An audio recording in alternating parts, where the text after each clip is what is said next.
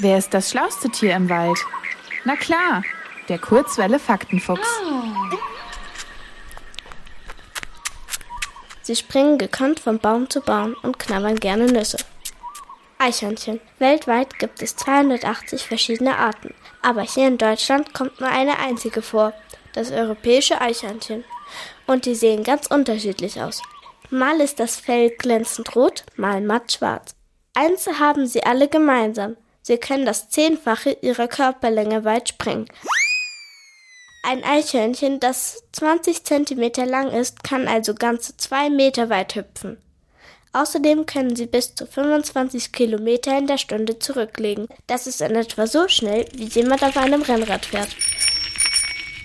Haselnüsse, Walnüsse, Bucheckern. Eichhörnchen fressen ziemlich viel und sehr gerne. Und weil das Angebot im Winter deutlich kleiner ist als im Sommer, legen sie Vorräte an. Bis zu 10.000 Nüsse verstecken sie das Jahr über. Und mindestens ein Viertel davon finden sie dann leider nicht mehr wieder. Dabei gehen sie die ganze Sache sehr ordentlich und geschickt an, denn sie sortieren die Vorräte nach den Nussarten. Also sie buddeln ein Loch für Walnüsse, eins für Haselnüsse und so weiter. Pro Woche essen sie Nüsse in der Menge ihres eigenen Gewichts, also etwa ein halbes Kilo. Und auch wenn sie so viel fressen, sieht es oft so aus, als könnten sie von Baum zu Baum fliegen. Dazu nutzen sie ihren Schwanz. Der ist sehr hilfreich für die Balance. Außerdem dient er auch als eine Art Fallschirm. Und er kann Schatten im Sommer und Wärme im Winter spenden.